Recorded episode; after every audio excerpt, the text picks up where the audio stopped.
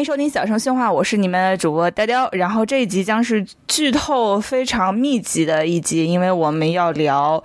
可以说是一部跨时代神剧吧，就是《GOT Game of Thrones》。权力游戏，然后原著叫做《冰与火之歌》，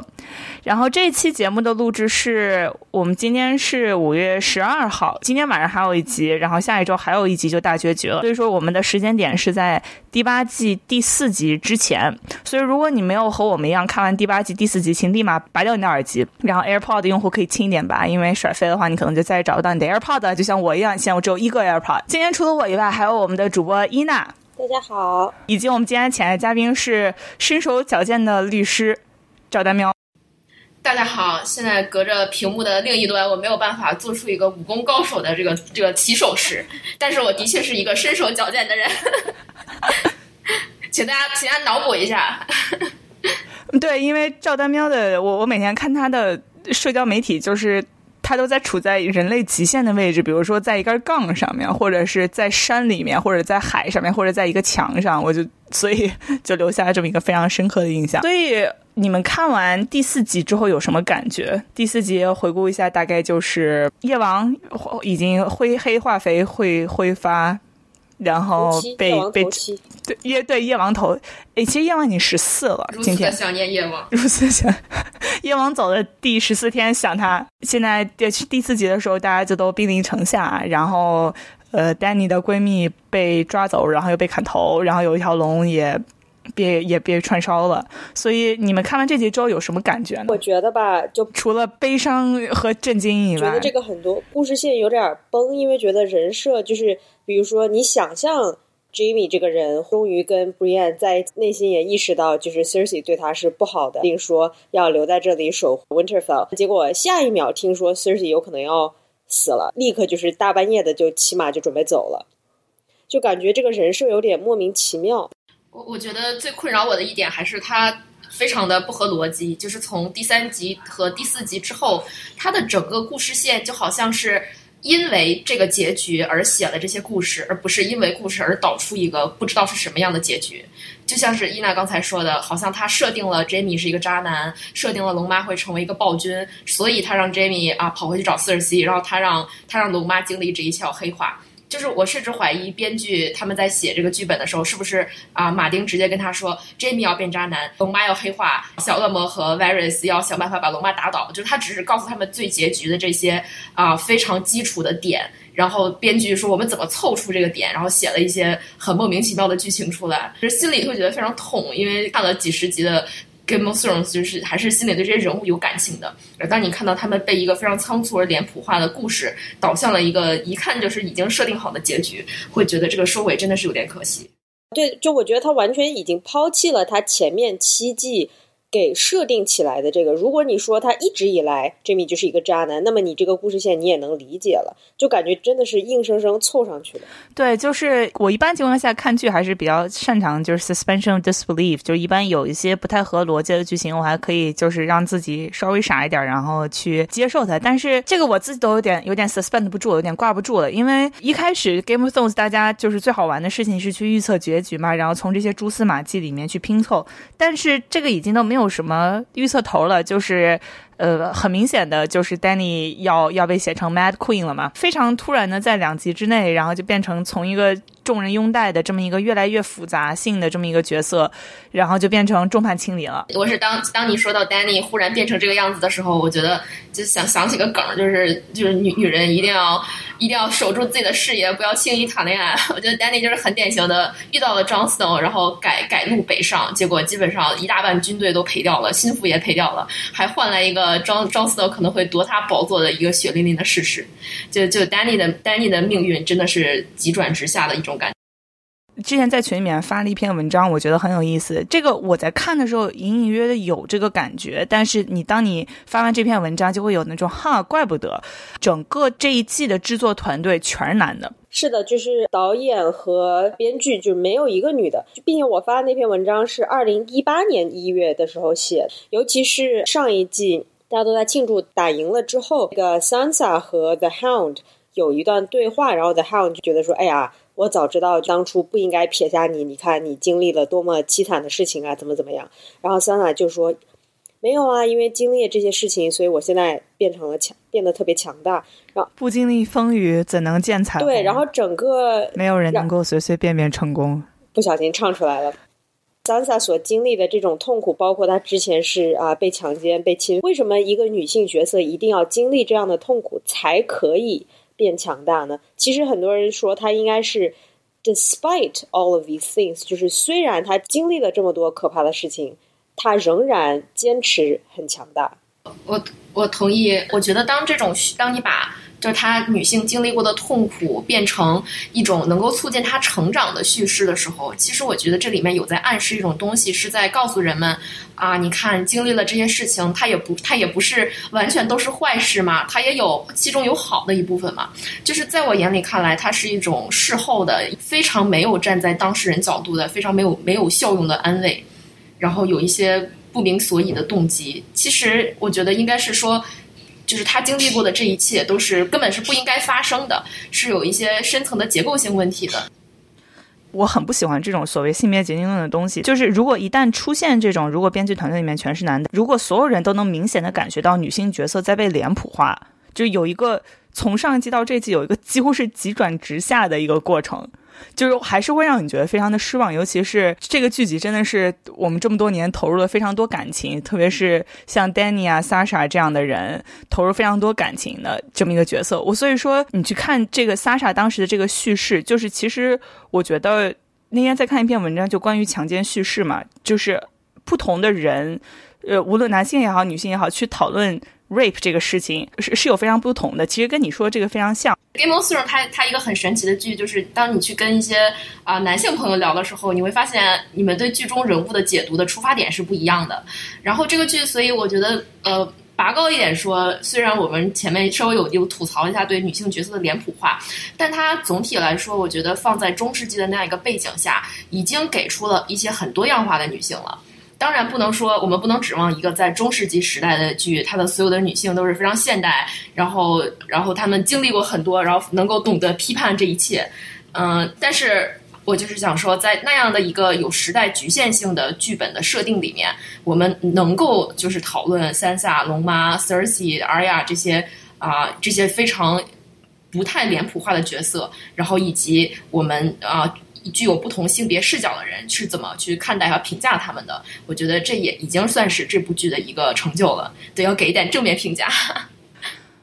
对，说到就是跟 Game of Thrones 有关的性别叙事，我再说一下龙妈吧。因为龙妈的粉丝，我发现性别分野其实还挺严重的。我曾经就是多年以前，我曾经和一个男的 Netflix and chill，然后对方指着丹尼说了一句，说他就是一个非常典型的圣母婊。你看，就是这种，就这种。这种白左女的做的一些都是傻一些非常傻逼的事情，就是本来是 Netflix and chill，我瞬间 HBO and chill，然后瞬间就 HBO and not chill 了。而且特别是一开始，她是对很多女性来说是一个让你觉得非常 empowering 的角色，然后大家又会有很多情感投射，然后到这一集就写成了，就强行被写成了一个就这种什么与恶魔缠斗者自己也会变成恶魔的这么一个挺老套的剧情吧。就不说编剧怎么样，但是。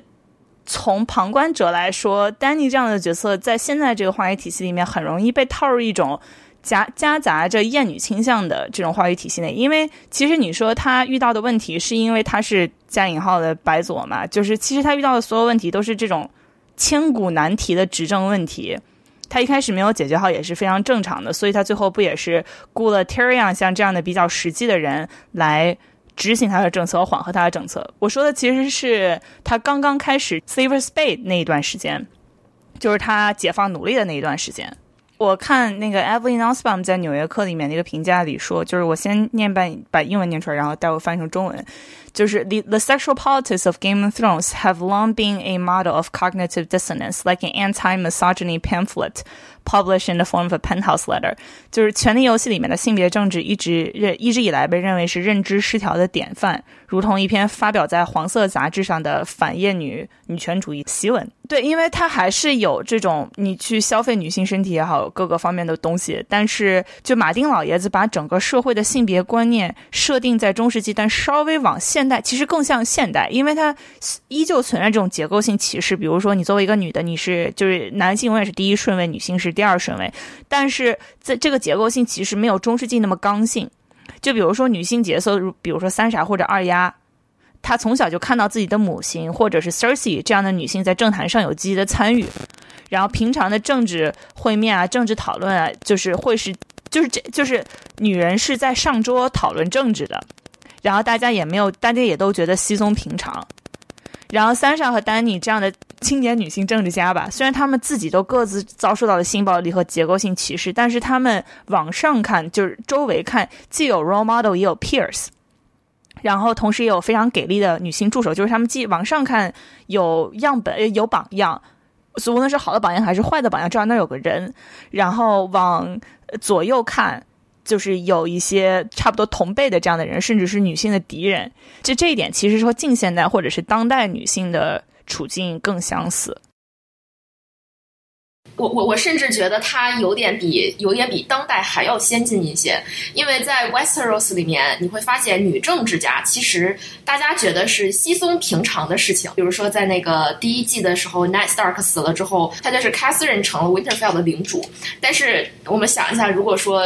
在比如说在今天的这个我们这个这个政治里啊，当然今天的政治没有这种家族式政治的继承制度，把它回想到。就是真正的中世纪的时候，你是不可能说你丈夫死了，女人继承丈夫去当君王。我们就是想唐唐朝的时候，武则天想要当皇帝，真是费了千辛万苦，然后还还利用了这个佛教宣传来给他造势，说他是弥勒佛转世。就是在真正的封建时期，女人想要参与政治，你是需要很多时候需要借助神学的力量。你要来说啊，我其实可能是我上辈子是个男的，或者说啊，我是那种天选的一个皇帝，而。仅仅是我的身是女儿身，就是你还是没有在承认你女性的身份，你是要借一个壳子来去参与政治。但是在 w e s t e r s 里面啊，我们看到有很多的女性政治家是，就是其他的人会觉得哦，她是可以当皇，就是她是可以当一个政治家的。我们不觉得这是一件打破传统的事情，只是说她可能比男性稍微要弱势一点。我觉得这个相比起我们，即使相比起我们当代来说，就是你想现在也也没有过女总统嘛。我觉得 Westeros 在女女性参政权和女性的政治力量上面，呃，已经已经非常的先进了。但是，就是 Westeros 在女性参政，就是男的死光，那么就可以轮到女的了。但是，主要是他死光速度确实很快。就是我那天跟朋友解释，它就像《三体》里面一样，就是因为《三体》它的它这个变化太快了，导致人们进化也比较快。我觉得 Westeros 可能这个 Will，呃，死人死的快，可能也是它有一个侧面的好事。然后我那天看到一个，还有一个很有意思的，就是《Game of Thrones》里面的暴力和性暴力，有一点让我觉得很有意思的是，它直面的一点就是遭受性暴力的其实不是女性，就是 Theon。在剧里面，其实他也是扮演了一个性暴力的 victim。哦，他的整个自我拯救之旅，然后获重新获得自己尊严的这么一个 character arc，也是我觉得很有意思的一点。所以希望 Theon 在天堂和他的丁丁重聚。所以 Theon 死了之后，身体终于完整了，他的他的丁丁先他一步。我觉得这个剧情里面把 Theon 的故事写的非常的有张力。因为他前面记得第一季的时候有写过，就是 C 样这个人，他把他描绘成了一个，就是相当于是有有就是非常有性欲的男人。他里面着他里面特地给了一段 C 样去啊去妓院嫖嫖娼的这样一个镜头，然后会会会显示出他是一个对自己的性能力非常有啊非常在乎的人，就是他的这个性能力相当于构成了。他的整个人自尊中的一部分，所以说，我觉得 Cion 他的故事的转折会让人看出，不仅仅是他遭受了性暴力，而是说他赖以为生的一种尊严中非常重要的一个环节被人给打碎了。Cion 的故事能让人看出来，就是在一个中世纪直男社会里面，男人的钉钉就是他的尊严。Cion 遭受性暴力跟女性遭受性暴力之后的这样一种心路重建的过程是不一样的，因为男性他涉及到了一个尊严和社会地位重建的过程。嗯，然后 C 样的这一路也是重新在找准自己的价值，就是当没有了钉钉之后，他他还能做些什么？仅仅是性别暴力，因为我我们定义的就是在现代社会会出现会讨论的性别暴力，仅仅是侵犯，但 C 样是他的身体就已经不完整了，所以这是一种更加严重的，在我们现实生活中完全没有参照物可以讨论的，就甚至完全想象不到的伤害，就是太少见了这样一种这样一种受害人受害者。对，我觉得刚刚我一直在想，就是男性遭受性别暴力的话，就是一个一个非常沉默的群体，就是我们在试图去讨论他们的时候，就有点有种张口结舌的感觉，就是完全不知道他们遭受的这种东西是一个是一是如何去描述或者怎么样。就我觉得他其实，在遭受了这样的无法想象的痛苦之后，他其实等于说找回了自己的人性，因为他其实一开始的时候，他是啊，他是在 Winterfell 是有点像是像人质一样，然后呢，他是背叛了 Starks，然后呢，假装 Winterfell 是自己的，然后最后就遇到了 Ramsey 嘛，就是被彻底的从不管是从生理上还是精神上，就是被彻底的毁灭到了。subhuman 这个 level 了，然后呢，他当时还被叫做 Rick，想想都觉得有点惨。他就算到了 Rick，甚至他在那个 level 的时候，他都还是想着说，I have to do what's right。他就救了 Sansa，他就帮助 Sansa 逃离了 Ramsey。然后呢，包括他最后回到了自己家族，然后呢，他意识到其实自己的姐姐比自己更适合。他是一个挺复杂的一个人物。嗯，我其实很想聊一聊。有人说《Game of Thrones》这部剧其实它不是一个战争剧，It's a show about very good meetings，就是非常非常多的人和人坐在一个屋子里面，我跟你聊完，你去跟他聊，他去跟他聊完，他再到地窖里面聊，到地窖里面聊完，一边喝着酒聊，喝着酒聊的时候，在婚礼上聊聊着聊，有人投掉了，这么的一个剧。然后它里面有非常多的呃剧情也好，人物角色也好，都能让你想到。当代政治的一些现实，或者说，呃，政治科学里面一些讨论的议题，就像回到我们之前说的龙妈，她整个这个角色线里面有一个非常大的一块，就是龙妈作为一个改革者，她想要废奴，她有一个自己源于自己童年经历的政治目标，因为她自己做奴隶，所以就打算通过暴力来彻底摧毁奴隶制。这个就让我想到，因为政治科学里面有一个特别大的门类叫做 comparative politics，就比较政治，里面有个非常核心的议题，就是政体的改革和迭代。就是如果我们作为一个现代人，会不会觉得说奴隶制是一个道德上有很多有有高地的，或者它存在是有合理性的？所以说毁掉奴隶制这个东西听起来好像是一个不太需要争议的事情，这不像说民主制度和呃社会主义制度，你是还里面有很多的炒头在里面。但是其实并不是这样的，就是因为就算在南北战争时期，对于很多身处其中的人而言，奴隶制还是适应它的这种社会环境和生产力的。就是去除奴隶制，确实是会让一些人，包括奴隶和奴隶主的生活变得更差。所以说，甚至是倒推几百年，奴隶制废除不废除，还是一个非常有争议的话题。我们现在事后诸葛亮说啊，这是一种改革的阵痛，但是在当时废除奴隶制的时候，没有人确定你改革那个方向是正确的方向，所以你就看到了像 Danny 在废除奴隶制的时候，有非常多的。呃，很经典的，几乎有点 clean s h a t 的这种剧情，就是呃，改革了，废奴了，然后奴隶不知道去哪里，呃，奴隶主组织起来反抗，他也不知不知道怎么去合理的镇压这种反抗，然后他只能用暴力去镇压，然后造成了更多的流血牺牲。我自己的感觉就是，剧情对于废除奴隶制这种复杂性的处理，其实是有一点小的这种现代人的客气，因为你对于现代人来说，你在屏幕上看到一个角色。把废除奴隶制想的过于简单，然后犯了一个错，你会觉得哈，就是让你觉得你自己好像就是我还挺懂政治的，我知道废除奴隶制是挺复杂的一件事情，就有点奇怪，但是没有什么特别大的问题。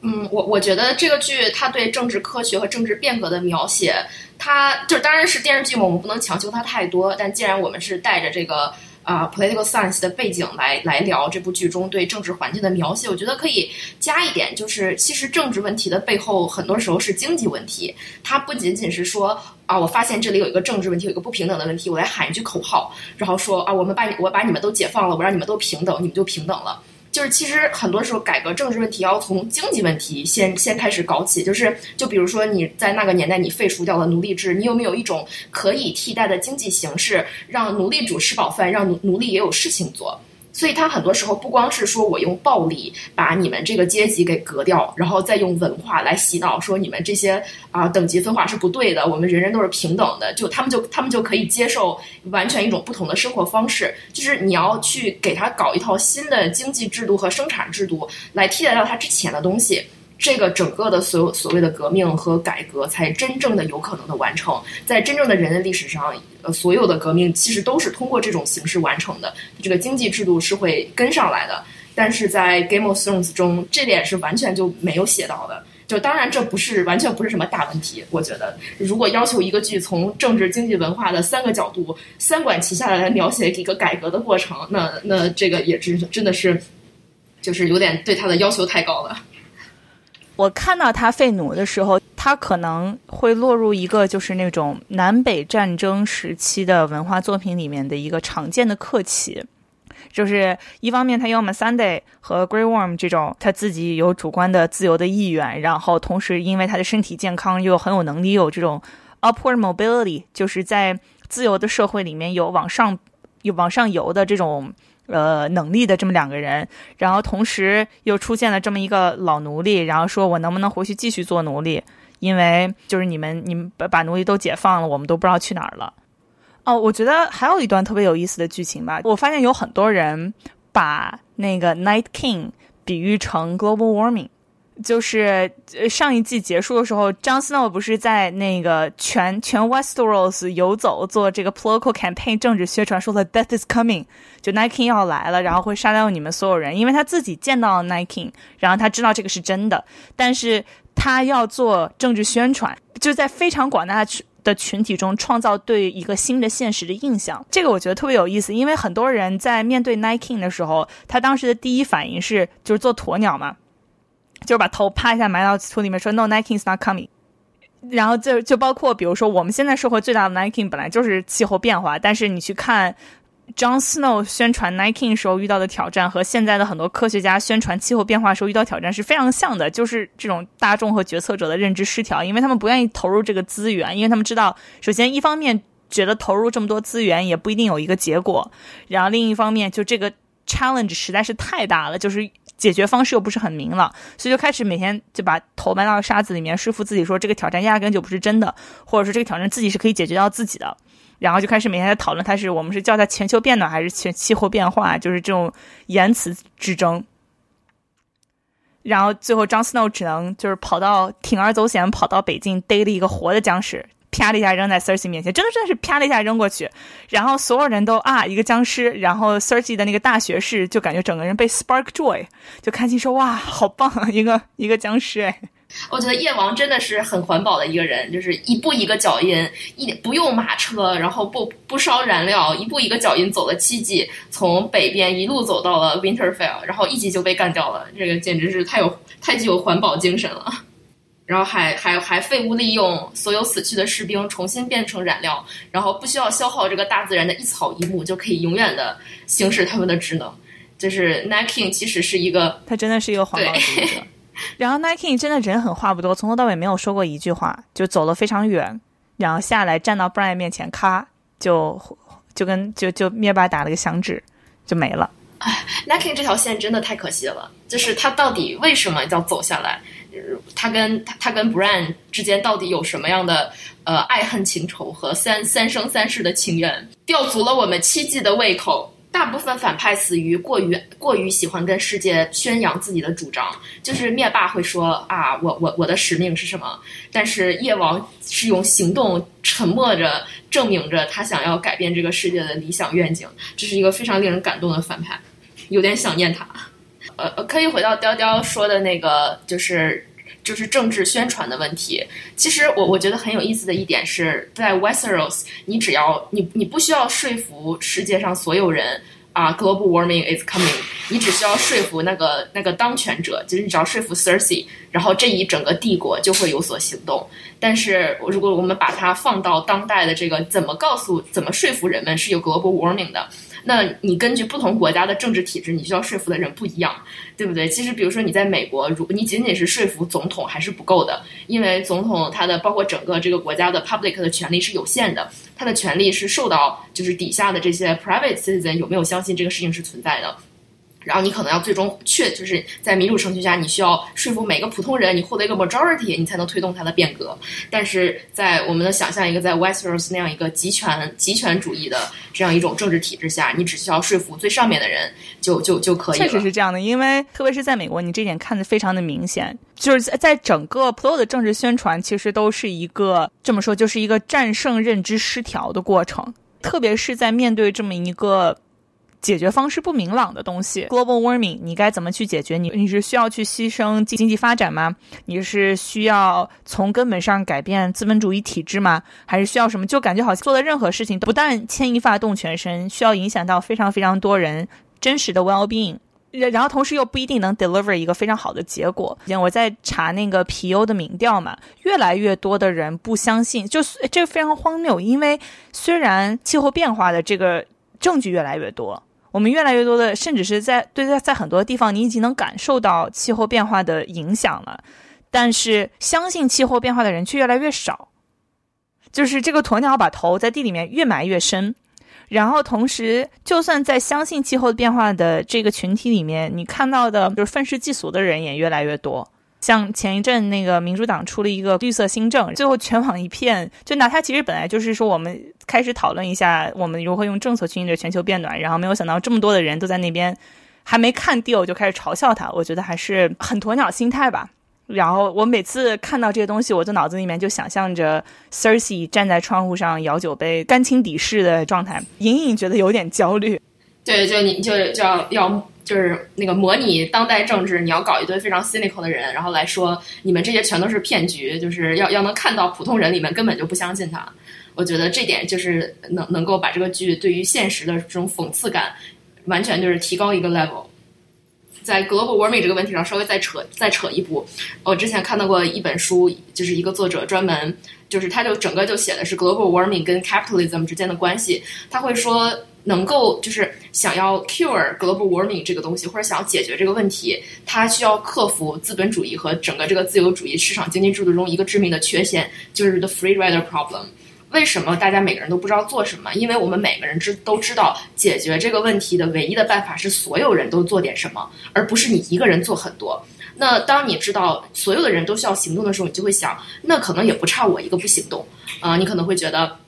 那我行动了，别人没有行动，我不是白行动了？正是因为每个人在一个就是像呃被 invisible hand 操纵的体制下，都会有这样一种动机，所以说他们没有没有人有 incentive 去把去去去去行动，或者说不会所有人都有 incentive 去行动，因为总有一些人会有 free rider，然后有一些人担心会存在啊这个 free rider，然后其实这个东西解解决起来的方案，我我一直觉得最有效就是 carbon tax。就是你，你直接就是通过一个呃一个立法的方式，强行把啊就是排碳这个事情纳入每个人 daily 的这种经济经济决策的考量。就是我今天是走路上班还是还是坐公交车，我要排我到底到底要排多少碳？就是这个东西是能够立刻把这个 three 的 free riding problem 解决，给每个人一个非常强烈的经济上的动机去注意你的碳排放量。但是 again 这个问题是需要在一个民主体制下，你还是要 persuade at least the majority。对，就是你一说 Free Rider，我脑子里面就想到 Cersei 嘛。他也不能说没有投入一兵一卒，他确实只投入了一个兵，不是 Jamie，对吧？而且自己叛逃的，然后虽然又绕回来了。我觉得 Game of Thrones 与现实政治的相似点，我觉得还有一个让我觉得很有意思的点，就是我不知道是 Game of Thrones 本身的原因，还是这个类型的这种政治剧都有这个原因，就是会放大残忍在政治决策中的作用。就比如说，像 Sasha 非常冷酷的杀死 Littlefinger 这种决断的瞬间，会让你觉得就是非常非常的爽；或者是 Cersei 这种决断让你觉得很爽。然后，如果一个人犹豫了、过于善良了，你他就会死。就这种感觉其实是很危险。这种感觉你看剧是正常的，但是如果用这种用这种感觉去理解现实生活的政治，其实很危险的。因为政治其实像做一个工作和其他的很多工作一样，它是。充满了非常多复杂的细节，所以他，你你一个好的政治家，不是说是一个我能表现出冷酷的人，而是他能够给出一个长期稳定细节上的输出的人。你可以说是像前总统切尼啊，虽然大家很多人不喜欢他，或者说默克尔这种这样的政策官僚，反而是可能会是一个更好的政客。但是如果你太多的被这种史诗作品影响，就把这种残忍和决断错误的看成现代政客。必备的这种性格特质，其实是很容易对擅长在公众面前表演出残忍和决断的领导人产生一种不成比例的好印象。比如说 Trump，对吧？而而且 Trump 自自身是喜欢强行蹭 Game of Thrones 的热度的，就是他是在 Twitter 上推过一个推过一个 Game of Thrones 的 meme，然后被 HBO 给怼回去了，说不要侵犯我的 copyright。就是完全用了 Game of Thrones 那个字体，然后他还发了一个 No collusion Game over。对，然后他发的是他配的是自己的照片，配的是自己的照片。就本来是 Nike 那个位置，他发了一个自己的照片，太不要脸了。那个穆勒的 report 出来了嘛？然后里面大概说了一个呃，就是没有找到他和俄罗斯有就是这种 collusion 的证据，然后。也没有阻碍司法的证据，然后他就发了这么一个 Game of Thrones 字体的 Game Over，就是其实 HBO 说就丑剧。查了一下马丁老爷子自己对特朗普的看法，就是他自己他当时做了一个比喻，就是说有人问他说你觉得特朗普像谁？这这个我当时看娇娇写完之后，我已经悄悄查呃查了答案了，所以我把这个机会让给伊娜。哎呀，这个我还真不知道。我第一反应是 Cersei，但是我又觉得这样的话好像 too much credit for Trump，就是他没有 Cersei 那么聪明。Joffrey 难道是 Joffrey？是对，是 Joffrey。他觉得特朗普像 Joffrey，说 就是他蠢，就是那种又傻又就是瞎残忍，然后瞎施施展权力的这么一个角色，还挺有意思的。很多时候，Jeffrey 就是那种瞎鸡巴办事儿，但是居然还成功了，很多人就会觉得说：“哇，好厉害，好厉害！”鼓掌。这背后是没有任何的深思熟虑的。对，对他完全是靠自己的一种就是欲望和直觉，然后。在不断的就是希望在别人身上投射他自己的政治权利，获得一种权力感。马丁说那个特朗普很像 Joffrey，然后就当然激怒了非常多的川普的粉丝啊。当时就 Reddit 上有很多人还或还要还说要抵制 Game of Thrones 之类的。还有一点像的就是川普是很喜欢他做一件事情，他要立刻看到结果。就很多时候他啊不相信这个制度，不相信这个过程，就觉得说我我想要干什么呢？如果有人阻拦我，那我就用啊行政权力，用我的 executive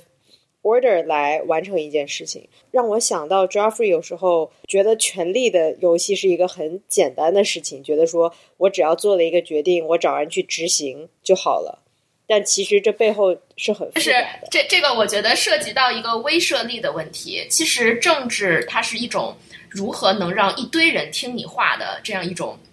这样一种科学。呃，最原始的政治才讲威慑。我们可以想象到，在那个人类还没有呃形成有规模的社会，在人类还是那种氏族或者说是那种群居动物，比如说一个部落只有四五十个人的时候，那这个时候你作为一个首领，你要你要用威慑，你要通过彰显武力，通过砍掉下属的头，睡了下属的老婆来宣告你是一个有权利的人。那但是人类经过了几千年、几万年的进化，到了现在。威慑力早就就是通过暴力或者是通过言语的这种威慑，早就不是一个好的执政者所必备的素质了。他甚至都不用来素质来说，我们就单单纯从他这个权力的稳定程度来评判他啊权力的行使是不是有效的。那其实通过威慑来统治别人的人，他的这个威慑力注定不可能传得太远。就比如说，我们可以想那个动物的世界里面啊，一般首领都是最强大的那个。那你们看，动物有一个很强大的首领统治一个啊，比如说两千个猴子的族群嘛。就是如果你仅仅靠威慑的话，呃，你你这个人是有武力，但是你的武力面对一个很庞大的群体的时候，总有力不从心的一天。啊，这就可以 cue 到我之前看过的一本书啊。就是关于讲说，就是一个一本政治科学的书，他提出一个理论，说权力是有三个维度的啊。这个维度从权力的强和弱来说，就是顶层的这个人对下层人群的控制力来说，那第一层也就是最弱的权力，其实就是刚刚说的这种威慑。你单纯单纯凭借暴力和恐惧来进行威慑，让人们听你的话，这个东西是很容易被推翻、被革命、被反掉的，所以它是最弱的权利。那居中的权利其实就是通过制度啊，来来约束人性，来让人们对你，就是来让他无路可去，只能跟随着你的这样一种这样一种为这样一种权利啊，是依靠制度的作用。比如说，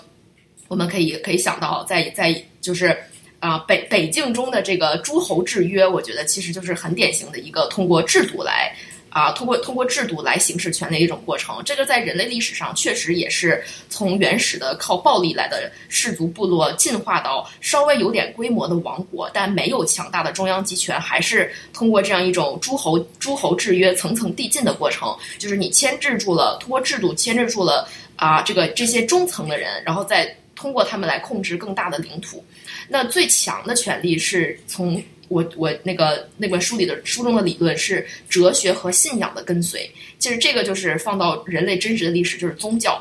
嗯，人们会说啊，通过一些超自然的现象来让来跟大家说啊，我是理解超自然现象，我是天啊，我是我我我我给你们一整套教条，你们只要跟着我走，在死后就能够得到灵魂的救赎。就是你从精神文化上抓住了人们心中最恐惧的点，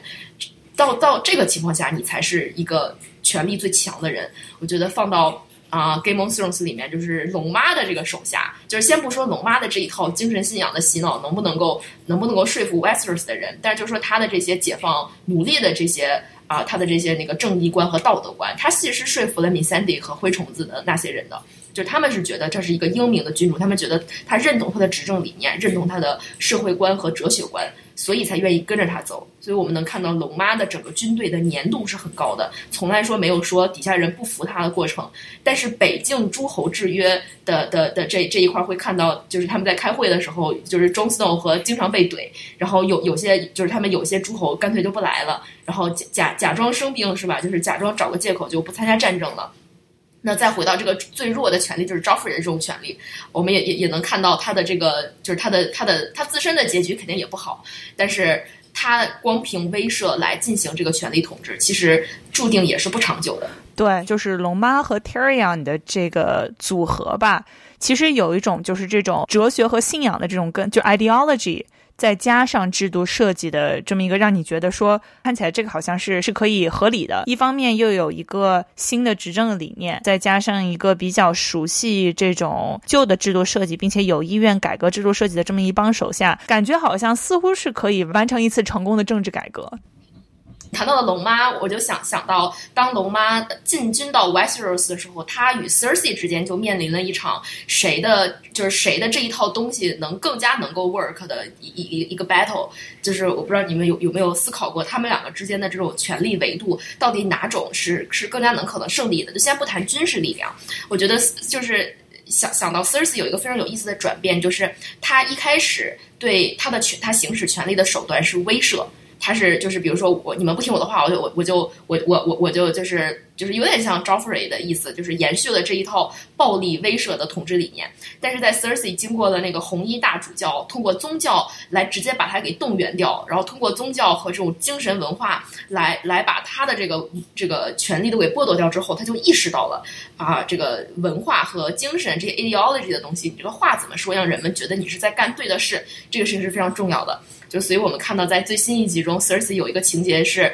他的那个呃，他的丞相跟他说啊，我们现在已经全程都已经放出去了，我们已经把这个故事啊。把这个把这个故事给它编成龙妈是要来一个篡权夺位的帮外人，然后你才是啊什么什么关爱关爱民众，不会让他们被龙烧掉的一人一人，就是能看出 Cersei 在经历个一个重大挫折之后的一个执政态度和执政手段的转变。对对，我觉得一开始我在想说这一集里面这一季里面，如果 Night King 打完之后能有这么一个有这么一个拉扯。会让我觉得就看着非常的满意。他现在走的方向是，呃，让龙妈变成了从第三层调回了第一层，就是强行把他写回了一个只会使用暴力震慑的这么一个人，这样才能让他跟 Cersei 杠正面。像龙妈作为一个改革者，他想要改革的话，需要动员的人越来越多。谁最容易被动员呢？是奴隶里面同又在新那这又能在新的社会里看到上升空间的这批人，就比如说 Grey Worm 和 Missandei。然后有谁不太愿意被动员呢？就是奴隶里面，在这种新的社会里面，没有什么上升空间的人。有人愿意暴力，呃，就暴力反抗的，就是之前的奴隶主，因为要被砍头了嘛。像首都人民 （King's Landing） 里面的这些人，他们对于这种事情的态度，我觉得是会很有意思的，写出来会很有意思的。一方面，这是一个非常 appealing 的，就龙妈带来的一个是一个非常有趣的 idea。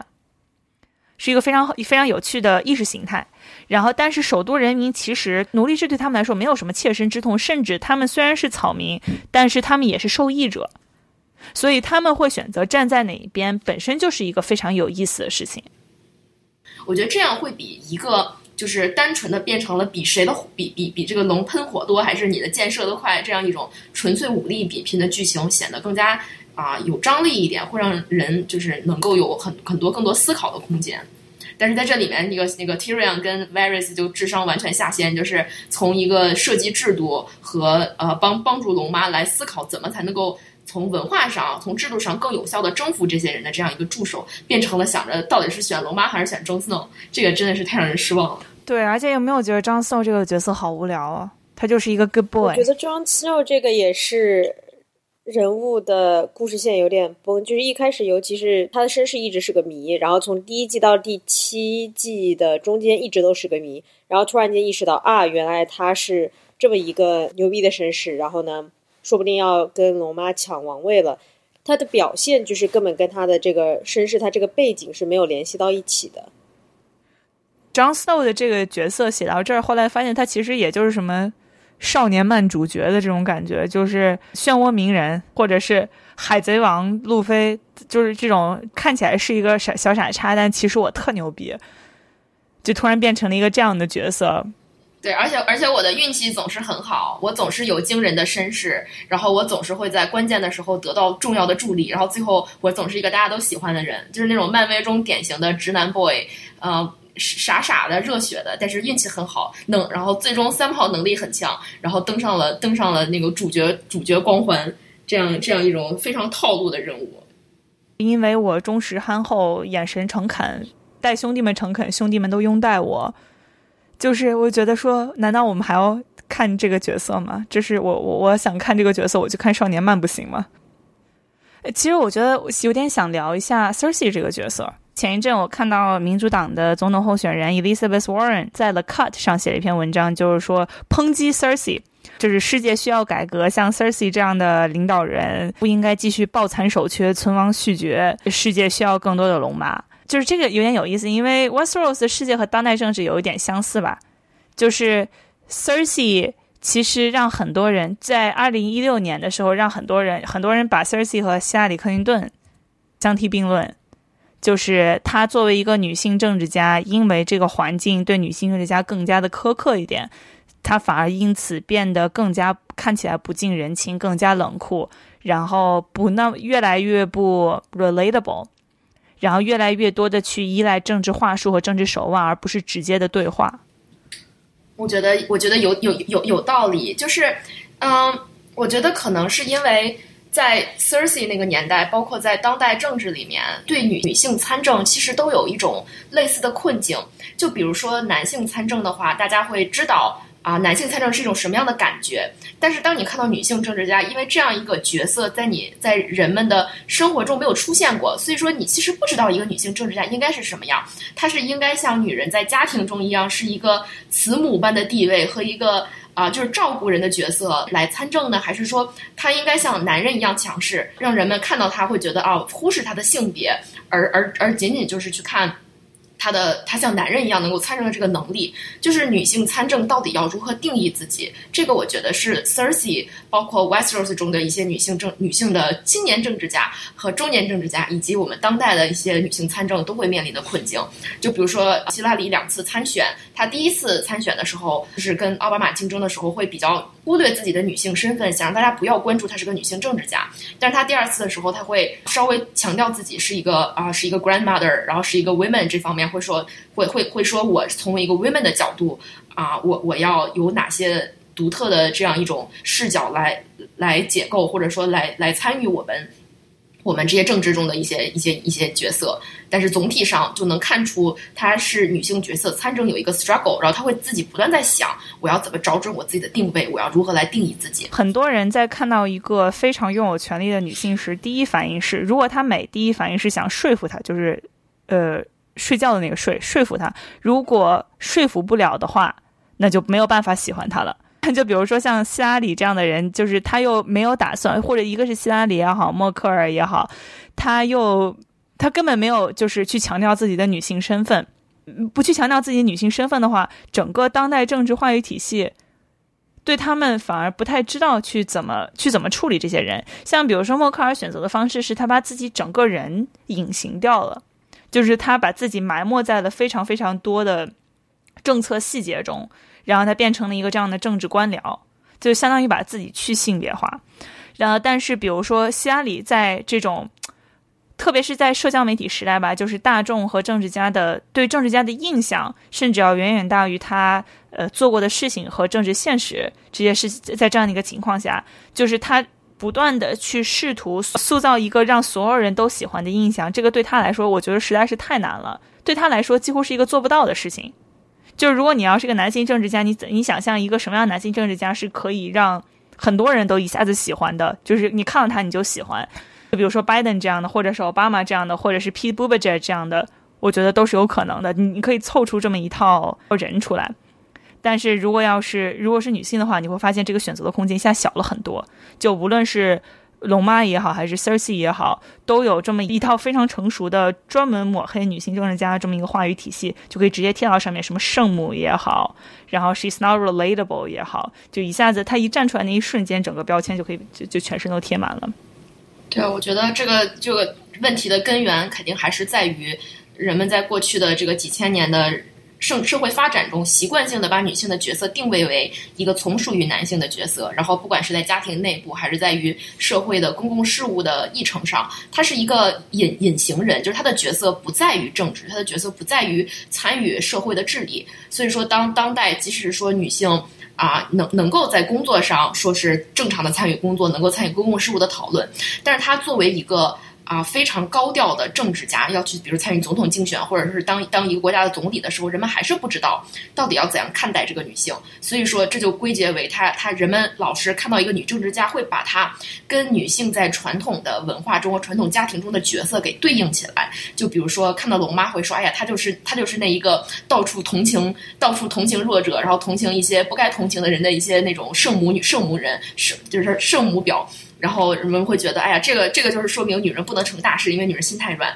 就是完全就会把它对应到女人啊，社会对女性的一种 stereotype 的刻板呃性别的刻板印象。然后再比如说对 Cersei，她即使是说想要展展现出一种类似于男性的冷酷，类似于一种暴君的残忍。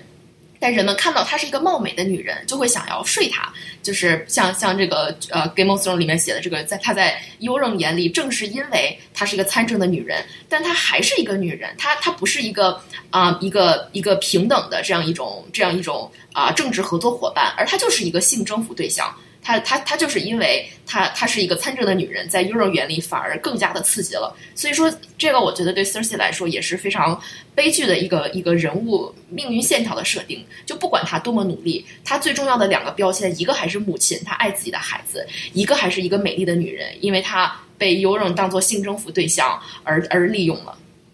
对，我觉得我们可以聊一下 Arya 和 Brienne，因为他们两个虽然不是政治家吧，但是他们都是硬实力很强的。这么两个女性，比起很多传统的女性，她更接近这种惊奇队长，这样 Captain Marvel 这样，觉得她也没有什么，就是之前至少至少 Brian 大部分的剧情里面没有什么特别明显的感情戏而亚是基本上没有什么感情戏，而且对她来说，感情戏是一个就是是搞一下就就跑了的这么一个情况。对的，可有可无的，就是我想要做一件事情，然后我想要在可能死之前去睡一个人，然后就去睡了，然后呢就很开心。然后呢，睡完就也没有然后了，然后就 move on 了。就我觉得他们两个的角色都是传统上来讲，大家会觉得是男性的角色。比如说 Arya 算是算是个一个无名刺客，然后呢，Brian 是一名骑士。但是 Arya 这个角色，我觉得最好的一点就是他他脱离了我们刚刚看到的那些女性政治家所遭遇的困境，他让我们看到在中世纪的那个时候啊，你作为一个女性，你可以找到自己的定位，就是因为我觉得，即使是说一些。呃，可能很有男性视角的观众看阿雅，他不会觉得这个角色很怪，他不会觉得啊，我看到这个角色，我还是想要睡他，或者说还是想要觉得他是一个圣母，不会去用一些女人的 stereotype 来套他，会觉得他是一个有能力的人。我看到他的闪光点，因为他杀了夜王，然后他又是一个就是经历了一些磨难而而成长的人，就是他会，我觉得阿雅这个角色是更能够更能够容易让男男男性观众来去尊重的，就是因为他没有试图去。扮演传统女性中的任何一个角色，也没有去一个传统的男性玩家主导的，就是虽然他这个角色可以是一个男的，但是他不像是说我们已经习惯了，就是公共领域的这些政客中只有男性，在刺客的领域这样一个啊。就是就是这样的一个呃夹缝和阴影中身手敏捷的人，其实大家会觉得这个角色她可以是一个女性，反而说女性有一些，甚至说有一些更容易于隐藏的一种独特的优势在里面。所以说，阿雅是一个让人觉得很舒服的角色。我不知道你们有没有这种感觉？我我对于这种就是不是说 push back 你哈，但是我对于这种二丫和 Brian 这个角色更舒服这件事情，其实我反而有更多的问题在，因为他们首先自己是属于那种典型的，我考到一百二十分之后，我终于可以获得一百分的人的待遇了。就是 Brian 已经成为了这么一个厉害的人，他终于可以在临死，几乎是可能大限将至之前，终于有这么一个男的给他开个恩，说哦，你应该是可以做个骑士了。你就像米歇尔·奥巴马一样，就是在所有的象限里面把自己证明到百分之一百二，然后要必须是一个完美的这么一个角色，然后同时还不能自己张嘴给自己要权利，还必须是别人赏你的。对吧？阿亚自己也是，就是他自己，他没有想着去挑战这个权力结构，他也没有想着说去说我要我要挑战这么一个非常复杂的东西，他也没有跟龙妈和三傻这样这种明显的，就是非常直白的指出这个现实，就是说作为一个女性政治家，你讲话就是别人不太爱听。我我同意，我其实说。他们俩是让人比较舒服的角色，正是因为你说的这些，他们没有去挑战这些权力结构，所以他们是让男性观众觉得比较舒服的角色。就是男性观众看他不会不会想要去挑他的刺儿，或者是想要用女性的性别性别成见来套他。就是所以说他们会觉得对这两个角色没有太多可以可以可以反对的。但是我们确实从女性的观众角度来讲，肯定是还可以继续往下深挖的。对啊，所以说你怎么能让一个这样的这样的观众感到对一个女性角色感到舒服呢？要么他就特别惨，就是被惨到被蹂躏到一塌糊涂，然后这个时候，呃，就是出现这种杨超越情节，然后你觉得他呃像 Sasha 这样，他惨到不行了，楚楚可怜到不行了，然后最后他变强了，你觉得嗯，I like that。然后或者是像艾丫或者是 Brian 这种，他自己就是人狠话不多，然后把自己能力在各个方面打到一百二，然后这个时候这。强行让自己就是可以跻身到这么一个很多男性其实是生来就可以拥有的这么一个角色里面特权里面，对吧？我看到 Reddit 上甚至有人说，我一开始很喜欢三傻，这一集我不喜欢三傻了，因为我觉得他变烦了。然后我说，你你仔细想想，我就想说，仔细想想这个烦是哪来的？我觉得还是让人觉得，哎，就是呃，马丁老爷子是一个。在这方面想得很透彻的人，但是不代表他的所有观众都是能跟上马丁老爷子的这个这个这个思考的深度的。对的，我觉得也是，因为其实剧本和故事本身也就像是一面镜子，它不用说呃让每个人都能够知道这个镜子有多深，但是它能够反映出你本来的样子。大家看这个故事，其实讨论的、带入的都是自己对啊社会啊、政治啊、女性的这些看法，所以其实。聊聊聊聊这部剧，看一看网上其他人是怎么解读这些角色的，其实能看出来大家心里真正的这个立场和和评判的倾向是什么。所以我觉得就已经说到这个地方，大概呃也差不多了。我们已经聊了很长时间了，大家还有什么？大家对于最后的两集有什么期待吗？我没有期待，因为我看了 spoilers，我在此不会发表任何与 spoilers 相关的言论。我只能说我没有任何期待。就是 Reddit 上面有接下来几，就是剧透者剧透了大概四五六这三集，然后大家看完第四集发现，哎呦，写的好像有点对哦。然后呢，我就是去看了，然后呢，就是在此不发表言论。那你觉得你是，就是你看了之后，你后悔看了吗？我不后悔看了，那你推荐我看吗？不，这个我不能替你做这个决定，这个是 at your own risk。对，不是因为是这样的，因为我有朋友看完剧透之后说我，我倒不后悔看了剧透，我后悔看了这个剧。好的，既然大家已经都对这部剧心如死灰了，那我们的这个播客也可以结束了。既然我们应该是没有这个经费去买他那个片头曲的，呃，我们我们我们自己唱吧。感谢大家收听啊！小声说话是在苹果的 Podcast Store，然后呢，在 Google Play，然后我们也在 Spotify、喜马拉雅以及任何可以收听 Podcast 的地方，比如说 Pocket Cast 或者 Overcast。感谢大家收听本期节目，期待大家的留言。